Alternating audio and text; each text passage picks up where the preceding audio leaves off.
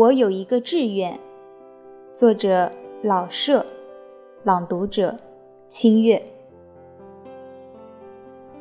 我是个没有什么大志愿的人，我向来没说过自己有如何了不起的学问与天才，也没有觉得谁的职业比我自己的高贵或者低贱。我只希望吃得饱，穿得暖，而尽心尽力地写些文章。在写文章中，我可是个有志愿的，希望能写出一本好的剧本来。虽然我是没有什么远大志愿的人，这个志愿写个好剧本，可的确不算很小。要达到这个志愿，我需第一去读很多很多的书。顶好是能上外国去读你几年书。第二，我需有戏必看，去养我的眼睛。第三，我想我应当到什么剧团中去做个两年的职员，天天和导演、演员与其他专门的技术人员有亲密的接触。第四，或者我还应当学学演戏，常扮个什么不重要的角色。我把上述四项都做到，我还不知道我是否有写剧的天才。假若没有，我的功夫虽然下到了，可还是难以如愿。这个志愿真的不小。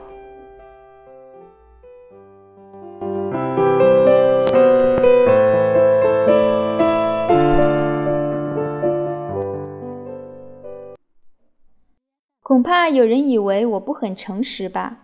写个剧本也值得发这么大的愿？好，让咱们往远里说说吧。第一，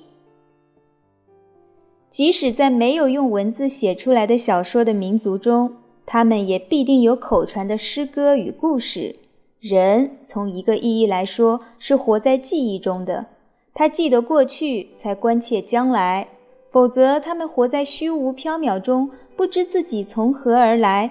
和要往哪里去？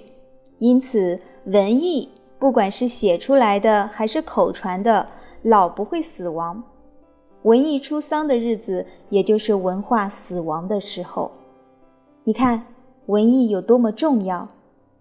第二，等到文化较高了，人们受宗教的或社会行动的带动，才发明了戏剧。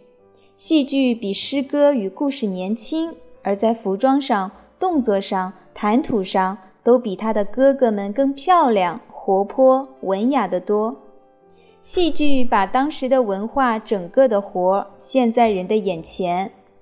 文化有多么高、多么大，它就有多么高、多么大。有了戏剧的民族不会再反归野蛮，它需要好的故事、好的思想、好的言语、好的音乐、服装、跳舞。与好的舞台，他还需要受过特别训练的演员与有教养的观众。它不但要包括技术，也要包括文化艺术。戏剧从一个意义来说是文化的发言人。假如你还不大看得起戏剧，就请想想看吧，有没有第二个东西足以代替它？保准没有。再看看哪一个野蛮民族有真正的戏剧，和哪个文化高的民族没有戏剧？你看，戏剧有多么重要。戏剧既是这么大的东西，我怎么不为要写个剧本而下个很大的志愿呢？它的根子虽然生长在文艺的园地里，它所汲取的却是艺术全部的养分呢。好吧。虽然我是个没有什么远志的人，我却要在今天戏剧节定下这么一个大志愿。这并不是要凑凑热闹，而是想在文化的建设中写写少不得的戏剧呀。文化滋养艺术，艺术又翻回头来领导文化、建设文化，在艺术中能综合艺术各部门而求其总效果的。只有戏剧。